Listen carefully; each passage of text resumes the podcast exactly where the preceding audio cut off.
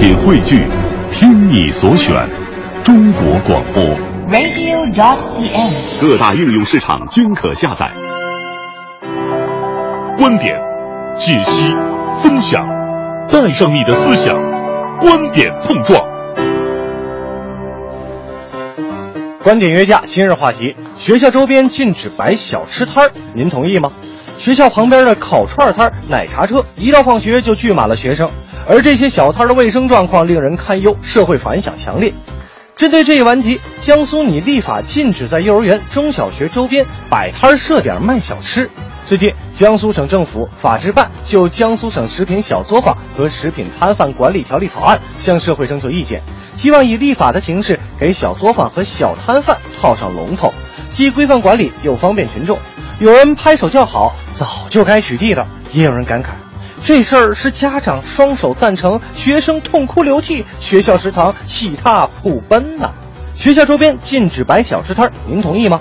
评论员卢静和程峰观点针锋相对，对这件事儿您怎么看？欢迎发送您的观点到微信文艺之声公众平台“观点约架”等您说话，参与话题有奖品哦。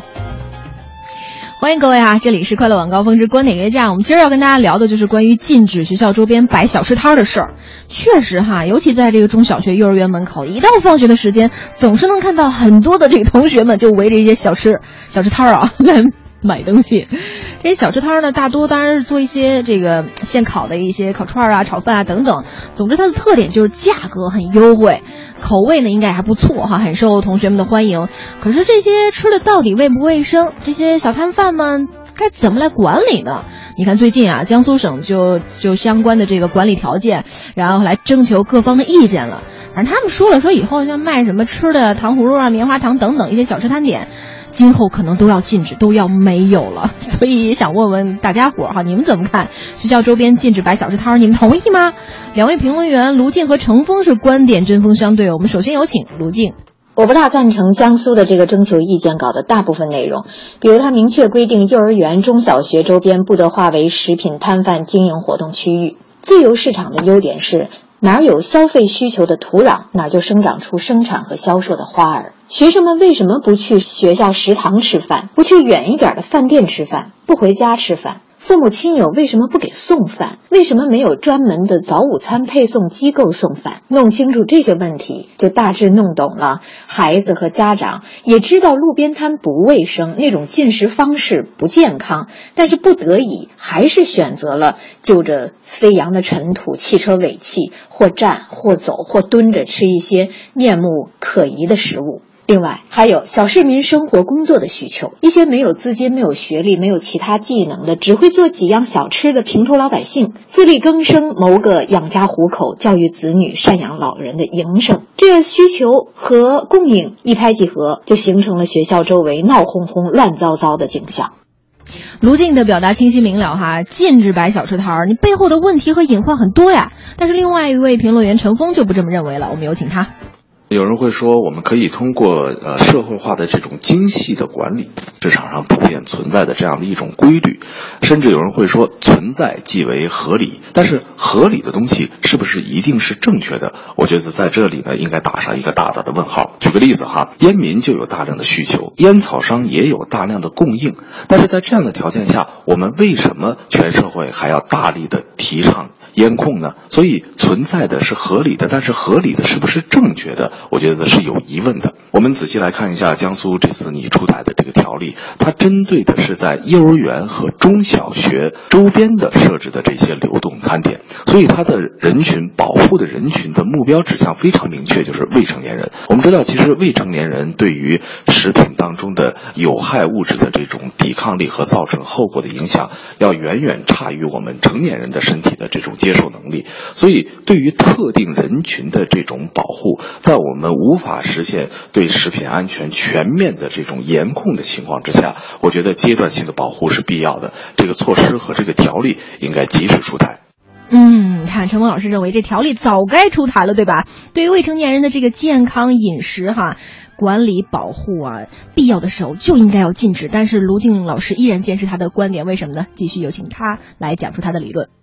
作为旁观者，我们是替孩子们娇嫩的胃口担心，但实际上，谁没吃过路边小摊儿、苍蝇馆子呢？当然，我们成年人，我们政府不能眼睁睁看着孩子们的身体被一些良心大大的坏了的小摊贩给糟蹋了。但是，出台一个管理条例，就能禁止人们不在幼儿园、中小学周边摆摊设点吗？我想又会出现我们习以为常的死循环吧。你禁止，我就换地方，风头过了再搬回来。反正政府也没那么多人力，二十四小时、七天、五十四周的严防死守，不是？你看，三轮摩托车、小蹦蹦、黑车，不都是屡禁不止，野火烧不尽，春风吹又生吗？其实早在“十二五”规划期间，国家就提出了社会管理要朝着科学化、精细化的方向发展。显然，禁止不是科学化、精细化、人性化的社会管理办。法从征求意见稿中，我们还看到，除了禁止就是罚款，都是老办法，哪里有科学化、精细化的影子呢？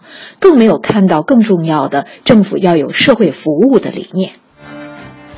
是的哈，这个没吃过小吃摊的人可能真的很少了。但是面对问题，你们就这么简单的禁止不科学啊？但另外一方陈峰也是就这样一个观点，用详实的事例来反驳了。有请陈峰。社会管理是为公众来服务的，我觉得这一点没有错。但社会管理更重要的一个价值是在于。规范服务，我们换一个角度来讲，今天所谈有点那种防不胜防的那种味道。看一下哈，在中小学和幼儿园周边的这个流动摊贩，基本上是分为两种，一种呢是有照经营的，一种是无照经营的。无照经营的这些小摊贩呢，就像超生游击队一样，打一枪换一个地方。今天你来这儿逮我，我就转到别的学校；明天你去那儿逮我，哎，我又回来了。